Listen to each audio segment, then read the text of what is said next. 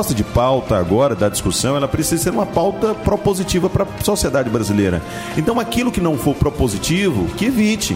Aquilo que não for bom para o povo, que seja evitado né? Que não entre nessa discussão, que não leve essa discussão para o viés pessoal, como foi levado, né? Porque ali eu vejo que houve excesso de ambas as partes. Houve excesso uh, do Felipe Santa Cruz, desde a assunção ao seu mandato enquanto presidente do Conselho Federal. Há alguns excessos também do próprio presidente Jair Bolsonaro em relação àquilo que ele fala, e às vezes eu sinto que ele deveria ser um pouco mais comedido em alguns pontos. É muito é enérgico, é, né? É muito, enérgico. enérgico. É, provocativo claro, também. Isso. E aí é... acaba que não apazigua nunca, porque se ataca daqui, defende de lá, atacando, nunca É claro acaba. que eu defendo, Fábio, que ele não precisa ser é, diplomático quando não há diplomacia, mas que pelo menos evite levar a discussão para o campo pessoal. Nesse caso em específico, ele levou para o campo pessoal da memória de um indivíduo que já está morto e enterrado e pronto. Então não vamos, é, de alguma forma, reviver os defuntos já, já sepultados. Vamos Smith. Tocar o Brasil de modo a não aceitar o que é errado, a combater de verdade o que é errado, e aí eu já defendo essa energia mas, da parte dele, quando é... há a defesa daquilo que é certo, mas também que evitemos o campo pessoal. Eu acho que tem que evitar discussão infrutífera. Também, Você né? ficar discutindo é, é, é, o sexo dos anjos. Não, não, não vai levar não, ninguém a lugar vai, algum. Não vai baixar o dólar, não vai é, aumentar o PIB do Brasil. Agora, eu também não defendo um presidente que seja refém de todo o sistema e que fique calado sofrendo. Eu defendo também um presidente que possa responder à altura daquilo que está sendo, de alguma forma, acusado quando a injustiça estiver presente. Então, é, é, é, cada um tem seu ponto de vista. Eu queria saber o ponto de vista do ouvinte em relação às declarações é, de lado a lado, tanto do presidente da OAB da, da, da secção. É, ele, é, ele é do Rio, né? Mas é o presidente da, da, da OAB Brasil. É nacional. É nacional. nacional. Do Conselho Federal. Exatamente. E das acusações que foram feitas em relação à tortura, a tudo mais. E também é, a respeito da posição do presidente da República. O que, que, você acha? O último vídeo que eu assisti dele foi ele falando de um, de um senhor de idade que estava é, ali no, no, no Nordeste e que teve aí a sua perna amputada por causa de uma explosão. Isso. É, de um movimento, de um levante lenista, leni, é, é, comunista, né? Isso mesmo. É, e, e organizado no Brasil. E ele foi vítima e Apareceu lá o presidente falando um pouco sobre ele, que o sonho dele era ser jogador de futebol, que esse sonho foi retirado e ele não recebe pensão do Estado por conta disso. Né? Que é uma outra questão dentro dessa questão aí dessa discussão é, bilateral entre, é. entre o Santa Cruz e. É, aí ele está falando justamente acerca da, daquilo que foi instituído no, no, no, nos governos Lula e Dilma, aonde nós tivemos ali um levantamento que apurou-se as vítimas de todo esse regime militar e instituiu a essas pessoas, ou se não aos seus familiares, uma espécie de aposentadoria para que essas pessoas pudessem receber fruto daquilo que viveram lá atrás. Né? Há, há hoje uma discussão em cima disso, de pessoas de uma corrente que concorda e de uma corrente que discorda, né? De pessoas que concordam que falta essas um pessoas ponto de equilíbrio, receber. não falta? Eu confesso a você, Fábio, eu particularmente eu discordo disso. Tá? Eu discordo de você instituir uma pensão para essas pessoas. Eu discordo plenamente. Tá? Agora, é claro que com certeza haverá, haverão pessoas que, que vão concordar com isso e entender que isso é legítimo. Mas eu discordo de algumas concessões que foram concedidas. Por exemplo, o próprio ex-presidente Lula recebe. Agora, de que forma que foi a participação dessas pessoas dentro da ditadura? Foi uma participação extremamente positiva para a população brasileira ou foi uma participação onde eles queriam benefícios pessoais? Não estou falando especificamente do Lula, mas estou abrangendo a todos. Isso deveria ser melhor apurado, porque existiam guerrilheiros naquela ocasião que era o contrário à, à nação brasileira, mesmo dentro do regime militar, e que por isso, à época, foram, de alguma forma, sofreram a, ali além do que deveria, mas ainda assim, essas pessoas estavam num, num sistema totalmente marginalizado aquilo que era legal na época. Então eu defendo a ideia de que a tem, justiça tem que estudar cada é, caso, a justiça muita deveria particularidade. Ser... É, aí o que, que aconteceu? Fizeram uma comissão da verdade, essa comissão da verdade estudou pouco tempo, daqui a pouco não tá bom, você recebe, você ganha tanto, você aí Poxa. Tem, tem já a, a, a, o precedente, aí já abre um precedente. Sim, pra... e aí, o leque é muito grande. Será que a população brasileira hoje aquele... outra coisa, será que aguenta pagar tanto imposto para tanto Tá bom, vamos, vamos dar uma pensão para as vítimas do regime militar. E para as crianças que estão hoje morrendo de fome, nós vamos dar uma pensão também? Uma discussão que tem se levantado aí em cima desse assunto é a seguinte: a, a, a segurança pública é obrigação, é dever do Estado. Pois é, então a vítima. Então ali, a vítima, por exemplo, de uma bala perdida, deve tem que receber do, do, Sim, do Estado. Os familiares deveriam receber uma pensão. Vitalícia. É, estão, e aí? Então é uma discussão que a gente precisava ter feito ela na época de uma forma muito mais ampliada, não instituir a comissão da verdade, o que a comissão da verdade apurou, ponto, já vamos conceder benefício. Assim como a, as diversas bolsas que à época foram concedidas, é claro, não vamos discutir aqui a bolsa, a, ou essas bolsas, mas assim, eu acho que o Brasil não suportou os desmandos financeiros. O resultado estamos colhendo agora. Um país quebrado que precisa ser reerguido do ponto de vista econômico. Café com notícia. com notícia. Muito bem, de volta o Café com Notícia. Agora são 5 horas 32 minutos, ao vivo aqui da iSystem, de onde falamos uh, todos os dias, né? Às 10 da manhã tem programa Moloco e às 5 da tarde tem um programa Café com Notícia. Para você que gosta de ficar sempre bem informado, com a participação hoje né, do Ser Laser Araújo, que está também ao vivo no Instagram, Rádio Moloco é, para toda a turma aqui, ó, mandando um abraço para o Salomão Ambrosio, para o Bruno Mateus, para o Raine Diel Siqueira, Raniel de Siqueira, porque o nome fica tudo junto, né? A Elciane Guimarães por aqui também, direto de João Pessoa, na Paraíba, Viviane Souza Cotrim, ah, tem um monte de gente aqui, ó, mandando um oizinho, acenando. Oi, Elciane, obrigado pela Nossa, sua né? participação, né? pela sua audiência. Estamos também na Radio Garden, que é aquele aplicativo que tem o globo terrestre e os pontinhos verdes. Excelente. E aí você localiza rádios do mundo inteiro.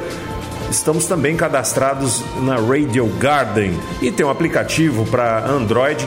Em breve já assinamos o contrato. Aplicativo para iOS também, com alguns recursos de eh, interação para ambos os para ambas plataformas, tanto o Android quanto o iOS. Teremos aí é, muito mais flexibilidade. Você participa dando a sua opinião através do WhatsApp 9 8558-3695, tá? Para você participar ao vivo, mande mensagem de voz ou de texto. Este é o programa Café com Notícia, um programa que não tem papas na língua, viu? Não temos papas na língua. Um abraço. Quem tá mandando aqui pro Ser Laser é o Mendes, Daniel Duarte Mendes, né? Um abraço para ele. Tá conosco aqui também na live no Instagram. Bom, é, a gente falou sobre a vinda do Bolsonaro. É, nesse final de mês de julho, dia 31, foi aniversário de Anápolis. Tivemos comemorações aí no Arraiana, né? em especial no Arraiana. Como é que você, Ser Laser, enquanto crítico, ferrenho crítico né? de, das questões que acontecem é, ao nosso redor, em Anápolis, no estado, no Brasil e no mundo, como é que você vê esse, esse tipo de manifestação cultural, né? E até de articulação política, como não, né? Tudo é articulação política. Como é que você vê esse evento no, no, no resumo da ópera aí? Olha, Fábio, esse evento, quando ele foi anunciado no ano passado, para a sua primeira edição, ele extraiu da sociedade ali uma, uma divisão. Parte da população anapolina não estava satisfeita, estava naquele momento contrária ao evento. A outra parte estava aí gostando da ideia, inclusive, dos diversos shows populares, shows com entrada em troca de apenas um quilo de alimento. Uh, superada a primeira edição, viemos para a segunda. E a segunda edição, uh, você uh, percebe o quanto a sociedade anapolina já aumentou o número de apoiadores, pela quantidade de pessoas que todos os dias tinha ali nos diversos shows, os diversos eventos que nós tivemos. Tivemos a abertura ali do evento, inclusive com uma missa campal celebrada pelo bispo diocesano. É, posteriormente nós tivemos diversos shows, e aí você traz shows como Chitãozinho Chororó, nós trouxemos shows também do Padre Alessandro, tivemos shows, é, o show gospel do Fernandinho, é, shows para todos os gostos e todos os dias abarrotado de pessoas ali no estádio Jonas Duarte. Então a percepção que nós temos é que a sociedade anapolina ela apoiou essa proposta, ela aprovou essa ideia da gestão do prefeito Roberto Naves. Eu me lembro que no passado nós tínhamos é, essa resposta proposta. popular. É, nós tivemos no passado propostas como Faiana, propostas como Ficam. Mas você vê como é que são as coisas, né? Um, um, uma festa popular é, é, é bastante democrática, bastante acessível. E na primeira edição tivemos críticas em relação Sim, ao orçamento. Justamente. Já na segunda edição, Fábio, você orçamento foi percebe menor. que nós tivemos aí a aplicação do orçamento também, do dinheiro da, da população anapolina, mas os próprios anapolinos apoiaram e aprovaram, porque estiveram lá. Porque quando você não aprova uma ideia, o que, que você faz? Você não vai. Né? E no, a resposta foi de um público muito grande. Nas redes sociais, as pessoas elogiando a gestão do prefeito Roberto por conta disso. Então, acredito que a resposta da população, e é quem manda de verdade, até porque o dinheiro investido ali é dessa população. Então, se a população, na sua grande maioria, e aí nós vamos pela, pela, pelo Estado Democrático de Direito, se a maioria aprovou, se a maioria apoiou, então só nos resta aceitar, só nos resta também estar do lado dessa sociedade, dessa população. É a voz de Deus, no caso. Justamente. Então eu acredito que entrou para o calendário das festividades de aniversário da cidade Tomara de que Anápolis. não saia, né? né? No ano que vem o prefeito já mandou o recado através das redes sociais dizendo que haverá a terceira edição no próximo ano, né? Com diversos outros shows também. E eu acredito que a população napolina ah, já está aproveitando, até porque nós tivemos ali o fomento de diversos eh, segmentos comerciais da cidade, principalmente dos dos eh, Ramo de alimentação. ramo de alimentação, transporte via aplicativo. Nós tivemos uma movimentação muito grande. E aí, nesse ponto em específico, eu quero trazer minha crítica, que é justamente a questão eh, dos transportes por aplicativo, Fábio. Ah, quando, eu me lembro muito bem, quando os aplicativos entraram em operação aqui na cidade de Anápolis, uma das maiores eh, argumentações é de que, ah, olha, agora você não precisa pagar absurdos para o táxi. Você se lembra disso? Pois é, tinha viagens ali, Fábio, de acordo com a localidade, que as pessoas estavam pagando 60, 70 reais. Só ida para casa. Então aí é onde eu falo para você que É, aí vem a exploração, é, né? essa crítica eu preciso fazer agora em relação ao que? Ao órgão fiscalizador. E aí é o PROCON. O PROCON não acompanhou como deveria ter acompanhado a operação desses agentes, desses comerciantes, através dos aplicativos. Porque se a ideia do aplicativo era trazer ah, um valor melhor do que o do táxi, eles aproveitaram naquela ocasião e exploraram. Aquilo não foi cobrança, aquilo foi exploração. Então, nesse ponto, eu acho que precisa ser melhor fiscalizado. Outra coisa que eu trago aqui também na fiscalização, e aí em relação à vigilância sanitária, a operação interna e externa ah, de todas aquelas barracas que estavam ali lidando com alimentos, com certeza não estava obedecendo nenhuma norma, nenhuma norma de segurança alimentar uma, um verdadeiro absurdo, alimentos sendo, sendo é, é, ali manipulados por pessoas que não usavam luvas, alimentos expostos ao relento, como vimos, visualizamos ali, não apenas na parte externa, não, mas na parte interna também. Então, a fiscalização para esses operadores, por mais que entendamos, ah, é uma instituição que está aqui operando então a gestão desse, dessa. Parece que faz vista grossa para Pois muita é, não pode, coisa. não pode. A regra é para todos, a lei é para todos. Então eu vi ali que isso precisa ser melhor investigado, Ó, aliás, melhor ah, de alguma forma acompanhado. Ah, o acompanhamento disso precisa acontecer, tá? O preço lá dentro do, do- da comercialização dos produtos, até entendo que está dentro do normal, não trago nenhuma reclamação sobre os preços, mas sobre a, a gestão desses alimentos, como essas pessoas estavam ali lidando com esses alimentos, a vigilância sanitária precisa acompanhar isso. Quem sabe, é, quiçá dar um treinamento, sabe por quê? A maioria ali é tendas de instituições. Todas ali são tendas, maioria não, são todas é, compostas de instituições que recebem ali a condição de fazer aquele comércio ali e arrecadar. Agora, a vigilância sanitária deveria dar um treinamento para essas pessoas com antecedência para ensinar essas pessoas como manipular os alimentos, porque estava nojento. Eu classifico de tal forma em alguns casos. Não É, vou generalizar. Eu não compareci, não posso dizer, Eu mas estive se lá. você esteve. Eu estive lá. Então, assim, estava. ah, eu classifico como nojento em alguns casos. Outro ponto, agora trazendo segurança pública. Nós não tivemos, graças a Deus, nenhum evento eh, eh, de segurança pública, nem a de segurança por parte da Polícia Militar, nem de segurança interna ali por parte dos vigilantes. Graças a Deus foram cinco dias excepcionais. Mas uma coisa me chamou a atenção: a latinha de, de, de refrigerante ou de cerveja para aqueles que consomem não poderia circular no meio das pessoas. Então você comprava latinha, Tinha que quem te vendia despejava num copo Ah, e te entregava o copo descartável. Excelente, maravilha, parabéns. Porém, eu vi circulando livremente, sabe o que? O espetinho. O espetinho no meio de todos. Cara. Agora eu te pergunto, o que é mais Você tem, você tem uma birra com espetinho? não, mas não é. Quem tem birra é o vereador, né? O Lélio Alvarenga. Eu, na verdade, eu entendi aquilo como um evento de muito risco. Porque, veja só, parabéns por evitar que a latinha pudesse estar lá no meio das pessoas. Mas eu trago Isso é aqui uma tacar, ressalva. não tacar no artista. Eu, eu trago, né, o Gustavo Lima que eu diga. Mas eu trago aqui uma ressalva em relação ao espetinho. Eu penso que poderia, da mesma forma, ser retirado do espetinho, colocado num prato descartável e a pessoa conduzir ali um prato descartável. Também. E aí não geraria risco a ninguém. São sugestões que eu acredito que deva, que possa ser implementada, né? Quem sabe possa ser acatada pelos organizadores, para que seja melhor ainda do que já está sendo esse evento denominado Arraiana. Muito bem, deixa eu mandar um abraço aqui pro Lucas, o Luke, né? O Lucas Roque, o Daniel Braga que tá ouvindo a gente. Deixa eu mandar um abraço pro Daniel Braga, nosso grande amigo. Como diz, gente como diz o boníssima. Faustão, esse cara é fera. Não, esse é demais. viu? Daniel Oliveira de Rio Verde. Boa tarde, Fabião. Boa tarde aí, essa enciclopédia humana ser laser. Tamo junto aí no café. Valeu. Hoje aqui em Rio Verde, feriadão. 171 anos de existência dessa cidade onde nasci. Rio Verde, Goiás. Tamo junto, galera.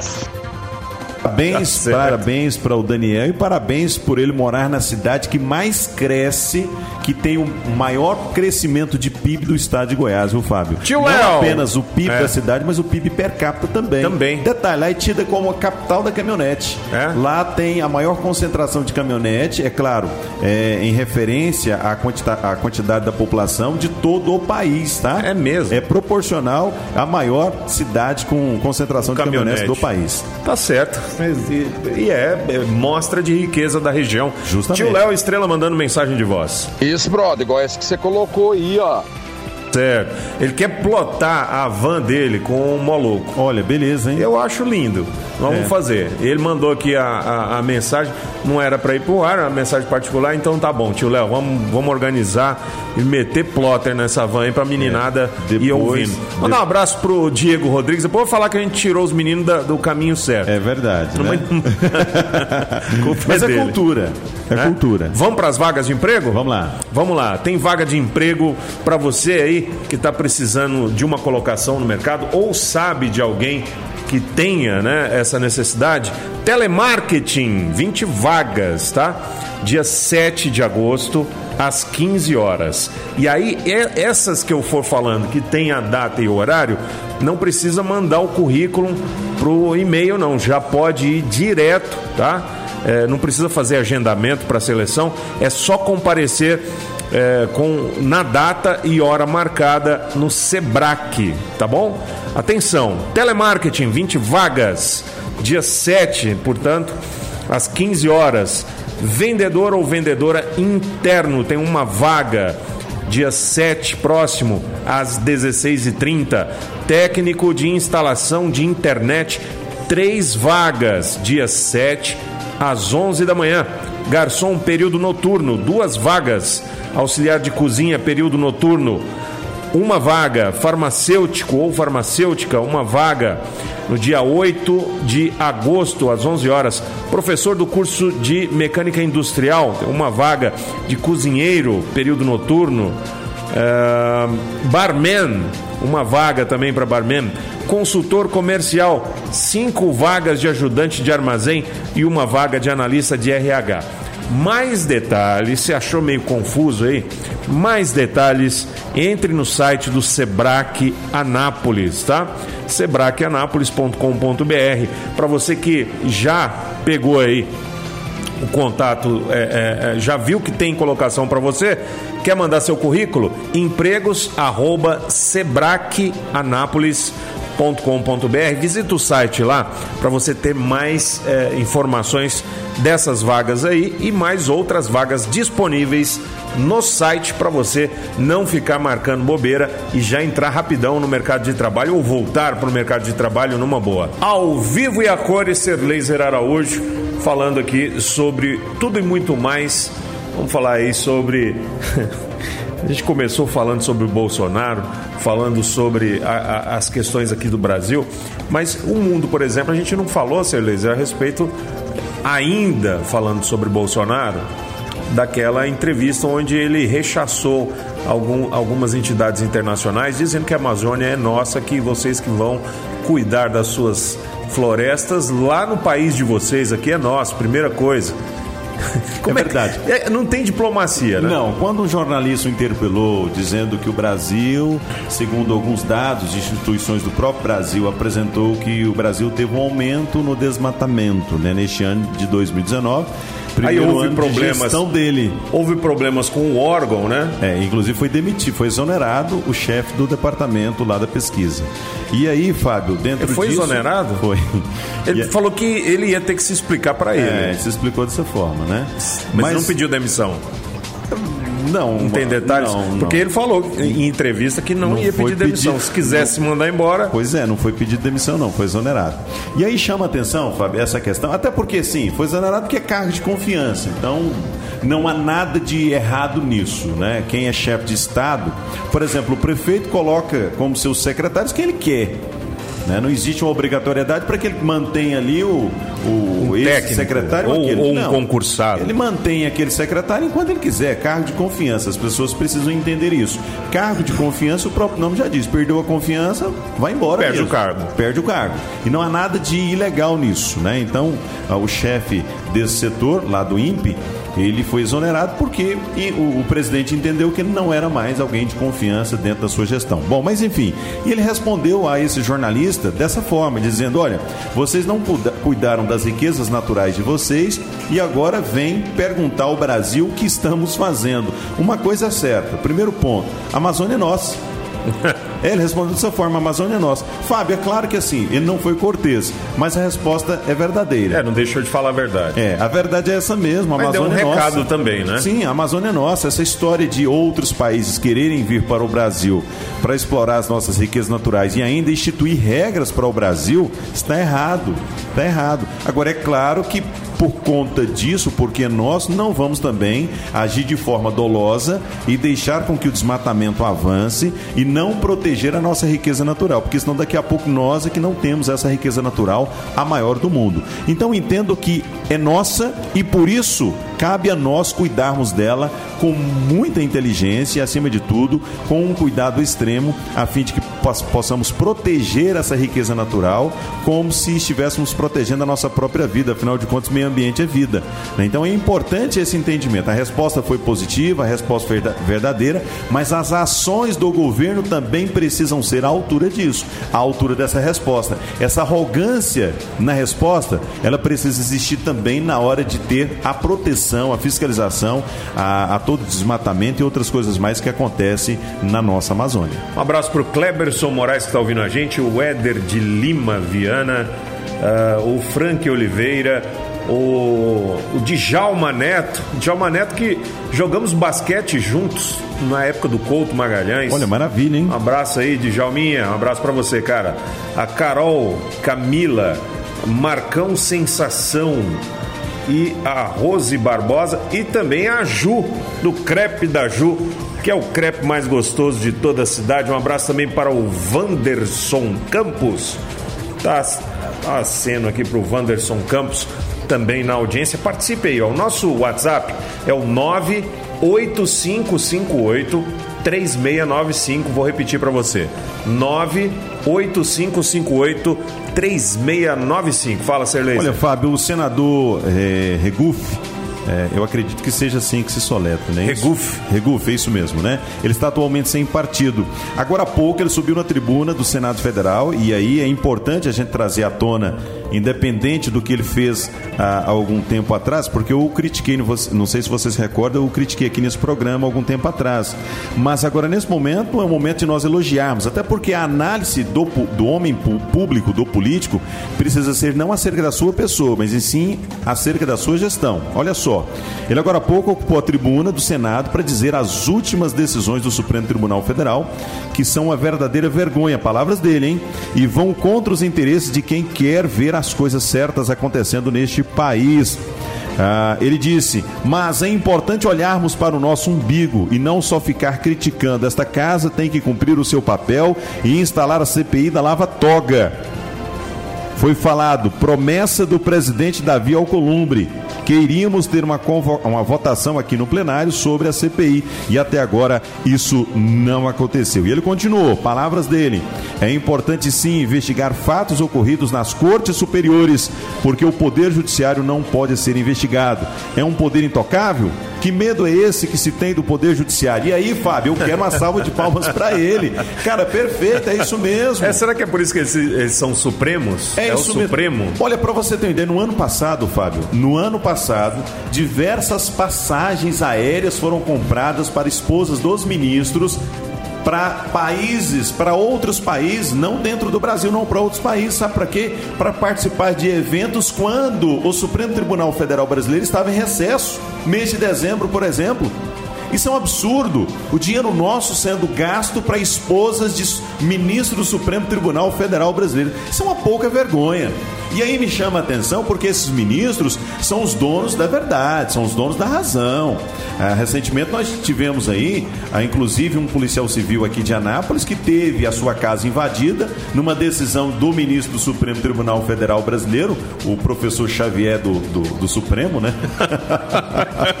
que decidiu que ele deveria ter o aparelho celular recolhido porque ele oferecia risco à nação. Ah, pelo amor de Deus, quem oferece risco à nação são ministros tipo ministro Celso de ministro Gilmar Mendes e outros ministros que tomam decisões contrárias, de acordo com o que o, o, o senador Ragu falou, contrárias àquilo que a sociedade brasileira quer. Nós queremos que aquele que que cometeu o crime seja punido. E aí você vem lá uma, numa decisão do ministro Celso de Mello, né? Ou o Marco Aurélio, aliás, só corrigir, não o Celso, mas o Marco Aurélio. O ministro Marco Aurélio parece Marcos Aurélios, né? De é, Roma. Né? Imperador, né? né? O imperador, o, o manda-chuva. E ele vai lá e solta o Elias maluco, né? Ele dá um sorte nossa, sorte da sociedade brasileira, é que o Elias Maluco tem mais processo do que ele possa contar. E por conta dos demais processos, ele acabou permanecendo preso. Mas aquilo ajuda demais nos, nos próximos recursos que a defesa dele for interpor.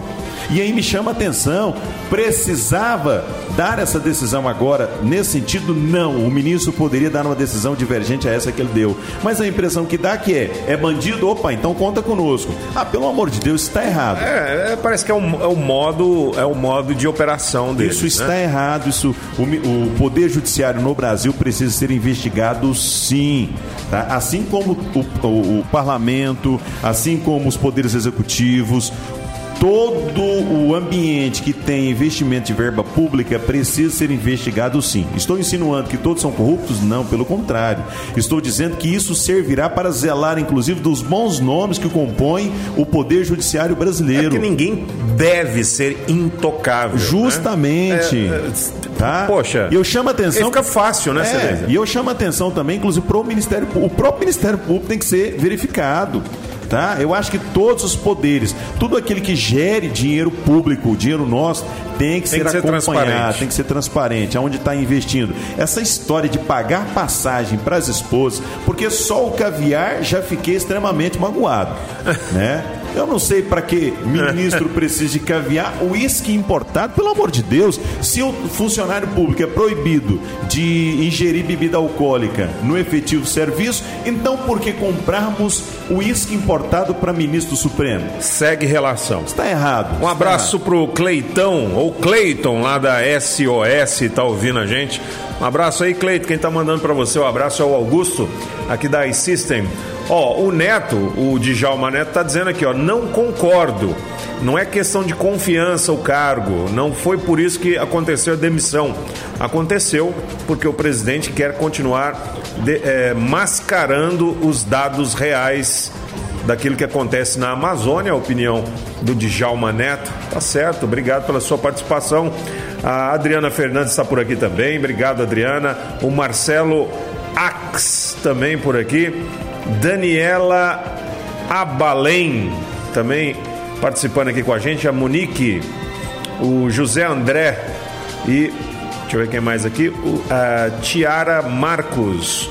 Brigadaço aí Parabéns pelo conteúdo de hoje. Obrigado você pela participação. A Dani, lá do CDL Anápolis, ouvindo a gente. Obrigado, gente Dani. boa, viu? Toda a equipe da CDL. Mandar um abraço muito especial ao meu amigo Macário, também lá da CDL. E o presidente, nosso grande amigo, o Vilmar Jardim. Seu Vilmar, que é uma figuraça. Nossa, né? uma figuraça. pessoa maravilhosa. Alô, Vilmar, quero você aqui, hein? Pois é, só convidar ele vem sim. ele vem uma mesmo. pessoa maravilhosa. Ele é uma pessoa muito doce. Com certeza. E, e a CDL presta um, um, serviço ao comerciário em, em Anápolis e é muito sensacional. Isso tem a ver com visão de gestão. Nós recebemos aqui no programa Café com Notícia uh, a presença do CDL Jovem. A Dani veio junto a, a Louise, a Dani, veio o professor também, que me, não me recordo o nome. Pode escrever o nome dele aí, por gentileza, Dani, para eu poder mencioná-lo aqui também? Porque eu, eu, me deu um lapso aqui na memória, não lembro o nome é, do, do jovem que veio. Mas a CDL, ela presta um, um papel. O Talisson, tá aí, ó. Obrigado, Dani. É o Talisson que veio por aqui é, também no Café com Notícia para falar do, do que que é, é, do que que é feito em questão de serviços de apoio ao comerciário, ao comerciante, né? Então a CDL está aí para isso. Obrigado aí pela sua audiência de qualidade extrema, inclusive. Vale ressaltar. Tá aqui o Bora Lanchar também ouvindo a gente. Obrigado, bora lanchar, manda lanche pra gente. Tá na hora certíssima, viu, de lanchar. De volta o Café com Notícia aqui na Rádio Moloco. Agora são 6 horas e 13 minutos. Agradecendo aí a audiência de todos vocês que nos acompanham aí através do Instagram e através também do nosso da nossa rádio web. Você pode digitar aí em qualquer navegador Rádio Moloco e aí ele já dá a busca para você é, ou no aplicativo do Android em breve o aplicativo iOS liberado para você Enquanto isso, você navega pelo, pelo link moloco.vipradios.net.br, tá certo? E também na Radio Garden, se você preferir, pode acessar lá e procurar na lupa Rádio Moloco. Todos os podcasts também disponíveis no Spotify, no Google Podcasts, no Radio Public, no Anchor, tá? Você pode escolher da sua preferência baixar o aplicativo e ouvir uh, os programas anteriores, tá? Para você uh, em formato de podcast, né? Para você ouvir aí um programa que já tenha passado. O, pro, o programa Moloco de hoje cedo, por exemplo, já está disponível. É só você ir no Spotify, que é o mais popular, e digitar lá na lupinha Rádio Moloco. Para você participar com mensagem de texto ou de voz, é só mandar aí no WhatsApp 62 985583695. Este é o Café com Notícia. Celeise, muita gente reclamando a respeito do retorno da Avenida Brasil Norte, da Avenida Brasil Sul. O retorno está muito longe. Nossa, acaba que virou um problema isso aí, porque é uma discussão muito grande e interminável. A a, a, as autoridades não se pronunciam. O um, um motivo que foi. Nós é, tivemos um pronunciamento, Fábio. Inclusive está tá sendo feito um. Eu vou dizer adestramento. mas não me levem a mal, tá? Claro, sem dúvida. Está sendo feito aí um adestramento do, do motorista, do, do, do condutor anapolino em relação aos retornos. É, eu vejo que os memes é na Avenida tem, Brasil. Os memes é que ah, tem. Ah, tá abastecendo, soprado, né? né? Dizendo memes. que o retorno da vida existe, menos da Avenida Brasil. É, né? tudo nessa vida tem um retorno. Menos da Avenida Brasil. Menos. Mas é, é, numa entrevista concedida pelo engenheiro Igor, é, da Companhia Municipal de Trânsito e Transportes, ele que é o diretor de, de engenharia de trânsito aqui da cidade de Anápolis. Ele concedeu essa entrevista informando que esse período é um período de adaptação. E todo período de adaptação, Fábio, é, com certeza as pessoas que estavam habituadas a, a um a modelo. ter um retorno fácil. Justamente acabam reclamando, isso é fato, essas reclamações são naturais.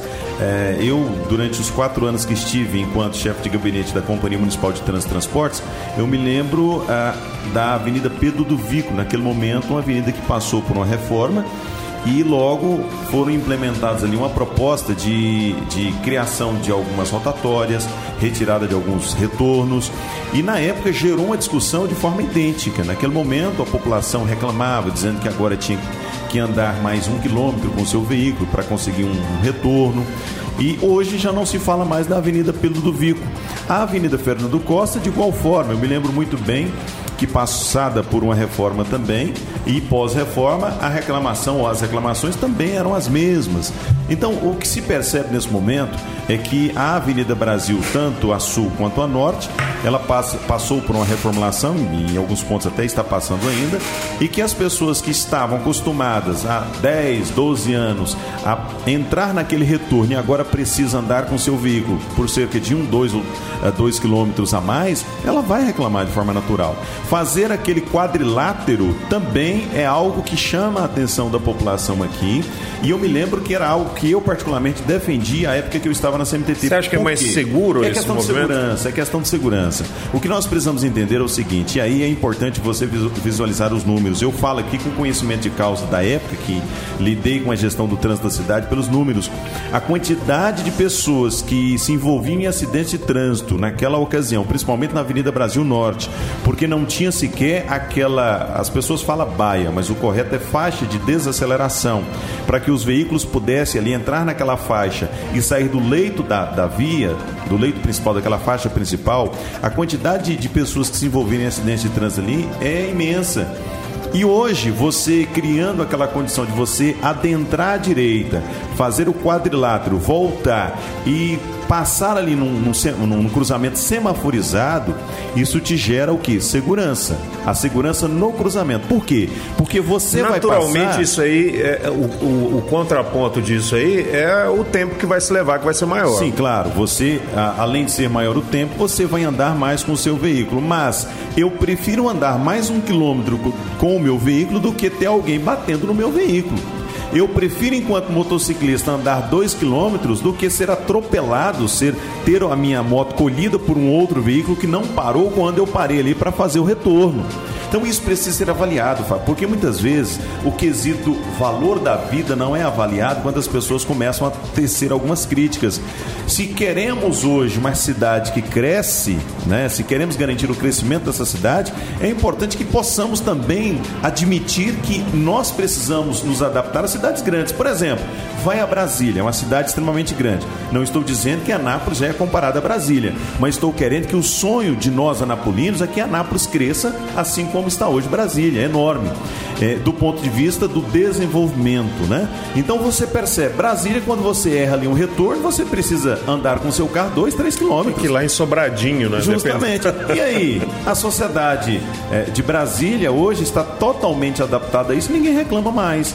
Então, é um processo natural que as pessoas nesse momento reclamem, mas daqui a pouco essas pessoas se adaptam a isso e passam a entender que essa proposta ela foi positiva. A única, eh, o que eu trago aqui de crítica, e já trouxe por diversas vezes aqui, Fábio, é que as faixas de pedestres que foram obrigatórias pelo modelo de linha exclusiva dos ônibus, o eixo exclusivo pelo centro Pelo da via. centro. É- aí- aí não dá. Isso será para mim uma eterna reclamação, uma eterna crítica, porque entendo que esse eixo poderia ter sido realizado pela direita da via.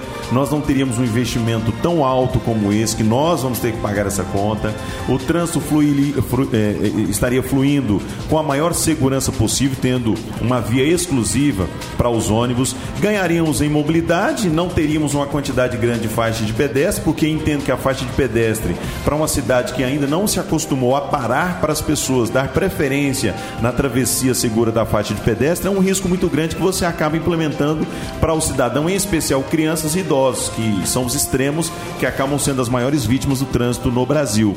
Então entendo que essa crítica eu sempre trouxe trouxe, vou trazê-lo e continuarei trazendo sempre. Agora, do ponto de vista dos retornos, eu acredito que a população daqui a pouco, quando se acostumarem a isso, vão entender, dados números, pela redução do número de acidentes, que essa foi uma proposta extremamente positiva. Pelo menos é a minha defesa. É, vamos ver, né? Vamos, não adianta a gente ficar também elocubrando aí, né? Porque quando fizeram aquela trincheira na Avenida Brasil, eu lembro que teve dois acidentes, um deles fatais, bem na cabeceira da, da, da, da Mas trincheira. a- aquela proposta do Nelson Mandela, pelo amor de Deus, eu não sei o que é pior, se é o Nelson Mandela ou aquele lá da Avenida Universitária, sem nome ainda, né?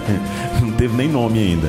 Mas é, eu até acho que não deve ter um nome, não, porque assim, seria, na minha opinião, Deselegante, né? deselegante colocar o nome Vai- para um troço daquele ali, a alguém tão importante para a cidade. Mas enfim, é, eu vejo, Fábio, que ele apenas trouxe uma rotatória elevada, os dois casos, Nelson Mandela e aquele da Universitária, rotatória elevada. Isso é um cúmulo absurdo. Você investir 17 milhões, igual o governo petista investiu o nosso dinheiro, 17 milhões nessa nessa, desculpa o termo, mas eu preciso dizer, essa porcaria dessa obra que não resolveu absolutamente nada, isso é uma vergonha. Isso é uma vergonha. Da Universitária foram 9 milhões aproximados que foram investidos ali. Eu quero ver quando vão mexer na mobilidade do centro da cidade. Aí vai ser. Aí, amigo. Pois é, mas se mexer na mobilidade igual mexeram na Avenida Brasil Sul e Norte, eu prefiro que não mexa. Porque ali, Fábio, a proposta era implementar mobilidade. Não conseguiram. Você não, não ganha mobilidade enchendo a via de faixas de pedestre. Não existe. Para você ganhar mobilidade, você precisa deixar o trânsito rápido, você precisa deixar o trânsito ágil, você precisa garantir a fluidez do transporte coletivo para você fomentar e estimular o uso do transporte coletivo, para você inclusive trazer melhoras para a questão do meio ambiente, porque um coletivo carrega 60 pessoas, um carro carrega uma pessoa por vez, no máximo cinco, e via de regra as pessoas andam só nos seus veículos. Então, se você tem um transporte coletivo adequado, assim como temos, por exemplo, nos países eh, europeus, você não usa você não usa o que? O seu automóvel. Ele vira de verdade o carro de passeio. É, que é a função inicial. Mas, é, mas é, de acordo com o que temos hoje ofertado do transporte coletivo, diga-se de passagem oferecido pela Urban, que é uma, uma lástima, né? Um outro serviço que é péssimo. O que que presta, né? Celes, na sua opinião? Não, na verdade, muita coisa presta, Fábio. Como eu disse, por exemplo, a proposta do quadrilátero é extremamente positiva. Né? Você vê a questão do eixão, a proposta do eixão é extremamente positiva, não da forma que foi feita, né? pelo centro da via, onde as pessoas, ao desembarcar dos veículos, precisam atravessar a via, correndo o risco de serem atropeladas. E aí, se coloca uma botoeira, não tem a fluidez da avenida que era Justamente, é isso que eu plano. estou te falando. Então, Aí tem um risco de acidente. É isso que eu estou dizendo. Então, eu entendo que a proposta foi positiva, mas a implementação do projeto é que falhou. É. A ideia foi boa, mas o projeto é que foi ruim. Mas, volto a insistir, a questão dos cruzamentos semaforizados e com a, a obrigatoriedade para a, a feitura do quadrilátero é o que se tem em Goiânia, tá? Goiânia, o modelo é esse. O que se É, Goiânia, quando implementou, também teve a mesma reclamação. O que se implementou em Anápolis é compilado de Goiânia. Agora, já os viadutos deveriam ser no estilo tesourinha, que- Estilo em Brasília. É. E daria, daria para se fazer todos eles, o de acesso para Brasília, de saída para Brasília, de acesso ao Daia, ali do trevo do Recanto do Sol, do trevo da Jaiara, todos eles dariam para serem implementados no estilo tesourinha e nós não teríamos os engarrafamentos históricos que nós temos nesses pontos. E continuam, inclusive, né? Um abraço pro Suleiman, pra Sônia, pra Estela, pro Samir, a turma do S, né? Agora sim, o Matola, todos ouvindo aí, um abraço pra vocês, Só obrigado. um que destoou, né? Vamos ter que colocar S Matola, né? S. Matola. É, uma- ele diz aqui: ó, adaptações são necessárias, novas rotas estamos descobrindo, buscando a moçada na escola, e aí vira um Deus é uma nos grande acuda, né? verdade, Fábio. Para você ter uma ideia, eu me utilizo muito da Avenida Universitária, sentido norte-sul. Vai ter que usar. E hoje eu criei uma rota alternativa. Eu entro ali ah, naquela, naquela via à direita, subindo sentido bairro centro, a via direita que passa na lateral do Colégio Couto. E eu acesso então o Jardim das Américas, segunda etapa. Aí sai e lá ali na eu já frente. saio no meu escritório, que é ali nas proximidades. Ou Pronto. seja, queria uma rota alternativa fugindo do trânsito. É, e aí você transfere esse trânsito que era intenso para uma rua Você vai- vicinal, É. uma rua que não é para comportar, e aí os problemas só são transferidos. O Clênio Cardoso está por aqui, o Luiz Paulo também, a Cristina Mello, um abraço para o Wagner Elezir, a Hélia Oliveira e o Grafite também está por aqui, junto com a Rosângela E o Neto, o Antônio Neto, lá da Moto Brasil, também ouvindo o programa Café com Notícia. Muitíssimo obrigado ao pessoal no trânsito aí, ó. O Suleiman foi lá carregar a turminha todinha que tá voltando da escola, saindo do trabalho, saindo da escola, ouvindo o Café com Notícia. Muitíssimo obrigado pelo rádio aí, sintonizado pelas ondas da internet aqui no Café. Café com Notícia. Com notícia. Vamos lá, o Café com Notícia, agora 6h36. Último bloco, né, aqui do Café com Notícia. Como tá passando rápido, né? O, o, tempo voa, né? É verdade. É como diz a, aquele jingle do, do Banco Bamerindos. O Poupança Bamerindos continua numa boa. Olha o Clênio Cardoso por aqui, um abraço para você. Clênio, a pergunta do ouvinte, o José Augusto, é o seguinte: quem é a OAB na fila do pão para ficar falando sobre isso ou sobre aquilo? Detalhes políticos, a pergunta para o Ser Laser. E por que, que a OAB não permite que seja investigado aí o, o advogado, ou no caso do, do, do, furador? Ele fala como furador uh, o, o Adélio, né? Que, é Adélio, né? O nome dele, que furou, Isso, Adélio. furou na altura o candidato Jair Bolsonaro. Olha, Fábio, respondendo à primeira pergunta dele, a OAB ela é uma instituição extremamente importante para a sociedade brasileira. Ela representa não apenas ah, os advogados do Brasil, mas representa os interesses de uma nação também. Ela foi criada em 1930, a Ordem dos Advogados do Brasil, é o órgão responsável pela fiscalização, defesa e representação da classe dos advogados, caixas de assistência dos advogados, atua, que atuam do lado de cada conselho seccional com a função de prestar assistência aos advogados. Agora, a OAB ela tem um papel muito importante e, e é salutar que possamos falar dela acerca disso, porque, é, veja só, ela inclusive participou do processo de redemocratização do Brasil. Naquele momento em que todos buscavam a, a garantia do Estado Democrático de Direito, a OAB participou né? E, e, ela teve diversos outros feitos ao longo da sua história no Brasil que foram extremamente importantes para a população brasileira, né? Então, a, a, ao analisar a OAB, nós temos que analisar não apenas como uma, uma instituição representativa de classe, mas uma instituição que tem autonomia. Para você ter uma ideia, a OAB ela tem a autonomia de apresentar projetos de lei que tão somente um deputado eleito tem. Então ela tem uma legitimidade muito grande. Agora ela precisa ser bem gerida. Ela precisa ser gerida, representada por um advogado que seja o seu presidente, seu representante máximo, que tenha no mínimo compromisso com as pessoas, compromisso não apenas consigo próprio, não defenda tão somente os interesses pessoais, mas que possa defender os interesses da classe e que possa, acima de tudo, defender os interesses dessa sociedade brasileira dentro do Estado democrático de direito. E aquilo que comprometer a garantia da permanência do Estado democrático de direito, dentro da sua legitimidade, que ela possa promover a representação da sociedade brasileira. É esse o papel que a OAB precisa ter e muitas vezes se confunde por conta dos interesses pessoais e acaba gerando essa discussão por parte, essa pergunta por parte de um cidadão. Quem é a OAB na ordem do dia na fila do pão? Por conta da sua mal representatividade. Né, ou má representatividade e logo desencadeando e os interesses políticos também, né, que tem por também, trás aí. Não de todos, mas de alguns aí. Agora em relação ao Adélio, né, que é a pessoa a autora do esfaqueamento ao presidente Jair Bolsonaro na época, candidato à presidência da República, Fá, é, nós entendemos que a proposta que foi implementada não é defendida por todos os advogados brasileiros. Aquilo que foi implementado é, pela OAB não representa os advogados de todo o país. Eu, particularmente, não defendo essa proposta. Eu acho que a verdade precisa vir à tona em todos os casos. Eu agora há pouco defendia uma CPI dentro uh, do Poder Judiciário brasileiro. Por que então não defender ali a proposta de elucidação daquele crime em todos os aspectos? É necessário que a verdade venha à tona. É necessário que quem tenha causado dano a alguém que possa ser responsabilizado por isso. Daí a necessidade de se buscar a verdade. Então, se para buscar a verdade precisa-se acessar os dados telefônicos daquela pessoa, que se seja feito com base na legislação Não aquilo que foi feito agora há pouco por, por parte dos hackers, mas que seja feito com base numa decisão judicial, com elementos suficientes para que o juiz possa decidir aquilo, com o pedido, com a instauração de um processo, até porque a garantia do processo, do legítimo processo, é garantia constitucional para todos nós brasileiros, está lá na Constituição Federal.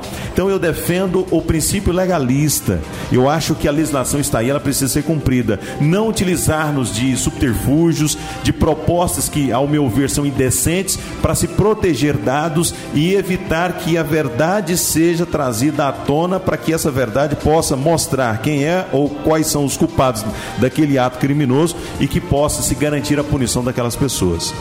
Um abraço e uma boa noite para o Alcino Araújo que está ouvindo a gente, o Eliardo Marinho e o Clênio Lemos Cardoso também, ligadinhos, perdão, ligadinhos aqui na Rádio Moloco no Café com Notícia. Engasguei com um café quente aqui, bicho. Vamos de música.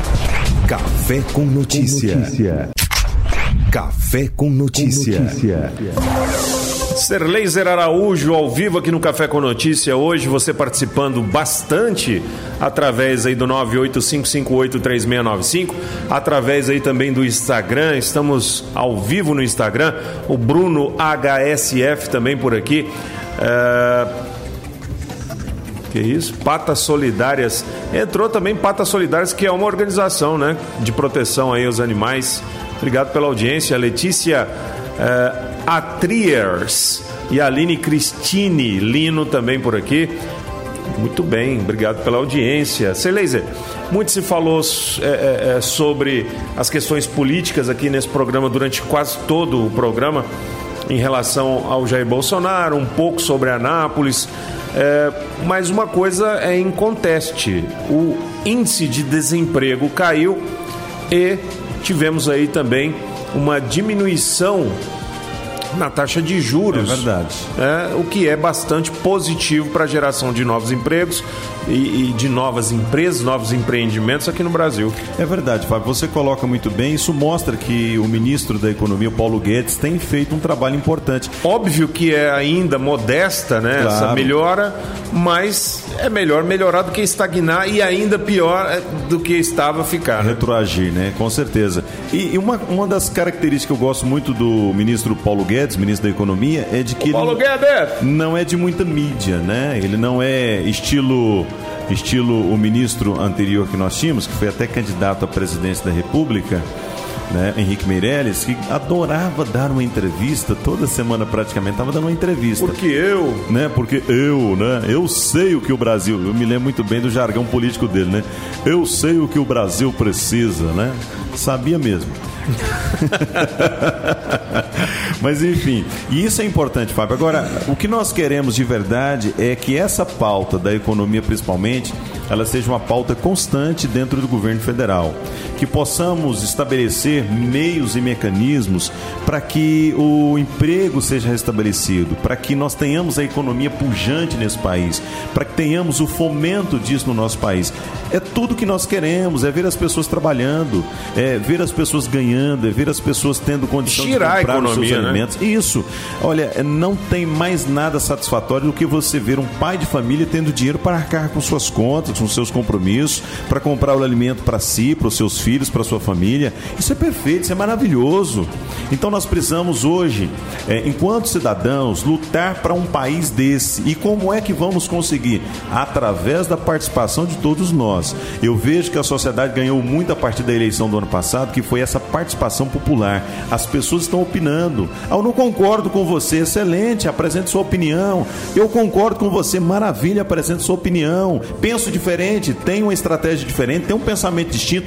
Faça isso. Agora, um ato que precisa ser implementado no Brasil, não apenas pensarmos, não apenas falarmos, mas pensarmos e falarmos para as pessoas que devem ouvir-nos, como por exemplo os nossos representantes. É importante que eu e você possamos cobrar mais dos políticos brasileiros, cobrar do vereador, cobrar do prefeito, cobrar do deputado federal, estadual, do senador, do governador, deixar de ficar jogando tapete vermelho para político Porque muitas vezes eu vejo um risco muito grande. Nós não po podemos, Fábio, em nenhum momento estar aí apoiando esse ou aquele político de forma indistinta, sem analisar o que ele está fazendo ou deixando de ser feito. Nós precisamos analisar essas pessoas a partir das suas, das suas gestões. O que estão fazendo, o que deveriam fazer e não estão fazendo. É isso. Apresentar crítica quando é, o, o momento permitir que critiquemos. Apresentar elogios, abraçar, elogiar, parabenizar quando o momento também precisar disso acontecer. Agora, de forma indistinta, o risco é o mesmo. Quando você fala, ah, o pessoal da esquerda apoiava o Lula de forma indistinta, eu acho que estava errado. E é aí, mas... que, é aí que mora o perigo. É, mas... tem gente até hoje gritando Lula livre numa questão que já está esgotada. Justamente, mas Não da mesma forma, Fábio, eu, eu, vejo pessoas hoje que são direitistas gritando apoio ao presidente Jair Bolsonaro de forma indistinta. Peraí, ele não é dono da verdade, não é dono da razão, ele comete erros também, então é importante nós estarmos apoiando. Mas parece que as pessoas querem ter um político um de ídolo. estimação. Querem um ídolo. Vai né? torcer pelo, pelo, sei lá, vai, vai torcer por um ator aí, sim, um jogador de futebol. Sim. Agora, o que nós precisamos defender entender e analisar com cautela, com muito Ninguém critério. grita Bruno livre, né? Não, o goleiro do, tá lá. Do goleiro, goleiro tá lá preso, né? Bom, mas enfim, nós precisamos ter cautela, ter um senso crítico aguçado, do ponto de vista de avaliar com muita cautela o que estão fazendo. Tá certo o que está sendo feito? Tá errado? Se tá errado, vou criticar. Se tá certo, vou apoiar, vou parabenizar. É, é isso que nós, cidadãos, precisamos fazer. É, não ficar levantando bandeira para esse, não nem vamos carregar aquele. ninguém no colo, Fábio, quando na verdade a obrigação obrigação dessas pessoas é caminhar. Exatamente, é o inverso. É, e mais. A, a quem... ordem é o inverso. Ó, e vou falar um negócio para você. Eu não tenho que abraçar político. Quem tem que me abraçar é ele. Afinal de contas, se ele, se ele está lá é porque eu o coloquei. Tem muitas pessoas que é, apoiam políticos querendo algo em troca. E é isso que é um perigo, né? É, mas a, a, quando são essas pessoas, Fábio, eu até digo que tem ali um objetivo.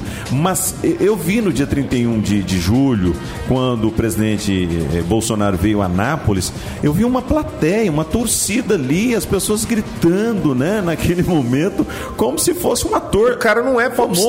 Peraí, gente, vamos, vamos ter cautela, vamos apoiar ele, vamos, vamos, vamos dar força para ele, vamos, mas cuidado, não vamos exagerar, não vamos dar a ele o entendimento de que ele tem um cheque em branco nosso para fazer o que bem quiser, do jeito que quiser. Não é assim. O que nós precisamos é aproveitar essa proximidade que ele, que ele dá da população brasileira para gente falar para ele que cobrar ainda feito, mais. Justamente. Com educação, mas dizer ele, olha, presidente, Anápolis precisa disso. Olha, presidente, o estado de Goiás precisa daquilo. É assim que vamos fazer um país melhor. Deixar de idolatrar políticos e tratá-los como os funcionários nossos que são. Afinal de contas, o presidente da República está lá porque nós elegemos ele. Ele é nosso funcionário. E quando é um funcionário, você precisa aplaudir o seu funcionário, mas você precisa dar a ele a diretriz de trabalho. É o povo que dá a diretriz de trabalho. É o povo que diz o que precisa ser feito. E isso que está, na minha opinião, faltando ainda para a população brasileira. E falta muito, né? É, quem concorda com essa fala sua é, do, sobre os políticos é o Reginaldo Ramiro. Doutor Reginaldo está aqui também. Um abraço nos acompanhando. Um abraço. Obrigado pela audiência aqui no Café com Notícia. Fechando, né? Mais uma edição com chave de pois ouro. Pois é, passou muito rápido hoje. Bem não? rápido. Muito rápido. É igual aquela história que eu sempre falo dos dois dois tobogãs em Caldas Novas. Um falou pro outro: Nossa, como os anos passam rápido por aqui. Com certeza. Vamos nessa? Vamos lá, Fábio. Agradecendo imensamente a participação de todos os nossos ouvintes, pessoas que tiraram um tempinho, que se dedicaram a escrever uma mensagem, a mandar um áudio. E eu queria estimular isso, para que essas pessoas pudessem participar desse veículo tão importante que é a Rádio Moloco. Tem feito a diferença, não apenas aqui na cidade, mas tem ganhado o mundo através da internet. Participe. 10 da manhã nós temos o Moloco, propriamente dito. O programa vai de Programa 10 a meio-dia. E todos os dias de segunda a sexta-feira, das 17 às 19, você tem um café com notícia. Todo dia, um entrevistado diferente, um convidado diferente, para interagir com vocês, para levar informação, a sua opinião e, é claro, aguardando também a opinião do ouvinte aqui uh, na nossa rádio. 985583695. Salve esse número aí e assim que possível mande mensagem pra gente, assim que você considerar pertinente, tá bom? Um abraço para a doutora Car... Karen Caroline, né? Que tá ouvindo a gente aqui através da live no Instagram. Obrigado. Tá dando um tchauzinho aqui. Um abraço Manifestando a audiência. Obrigado, doutora Karen. Ela que me pôs pra andar de novo, que eu tava entrevado. Sério? Sim. Você chegou àquela fase novamente? Ou Não. foi naquela ocasião? Na última agora, você não acompanhou. Deu a entravada. Ah, travou de novo? É, aí fui pra fisioterapia. E aí ela te pôs movimentando Pôs, novamente. pôs pra andar de Isso é novo. importante. Parabéns pra ela, então. Sinal que é um excelente profissional. Sem Parabéns, dúvida, né? sem dúvida. E até hoje tá, tô, eh, tô fazendo valer as dicas dela. Me ensinou a levantar da cama, me ensinou a baixar para pegar as coisas. Falou, Tá te reeducando, então. Tem que reeducar, não pode sair levantando, você não é mais meninão. Vamos lá. Então você vai levantar assim, você vai fazer esse alongamento assim. Ah, um grande abraço pro Marcinho da Lusótica. Ô Marcinho, grande abraço. tô em, gente tô boa. em débito com o Marcinho, tô devendo uma visita para ele. Não, fique em débito com ele, Fábio. Ele não merece a nossa dívida. ele é- é uma pessoa maravilhosa, um comerciante que aposta na cidade de Anápolis, que merece aqui os nossos aplausos, porque entendo que hoje o empresário é que fomenta a nossa economia, é que faz com que a cidade cresça, é que gera um emprego. Essas pessoas deveriam ser abraçadas, beijadas pelos nossos governantes e às vezes são tratadas como marginais pelos nossos governantes. Eu não concordo, não concordo. E aí trago aqui o meu apoio a todos os empresários, em especial da nossa querida Anápolis, porque um dia tiveram um sonho e desse sonho virá, virou um projeto e esse projeto hoje Tá aí, né? é o que está trazendo emprego. fomento, fomentando emprego e economia aqui da cidade. Muito bem, ficamos por aqui. Amanhã a gente volta às 10 da manhã com o programa Moloco e às 5 da tarde com mais uma edição do Café com Notícia. Até lá. Muito obrigado. Valeu, fica com Deus, um abraço. Uma boa noite. Com notícia.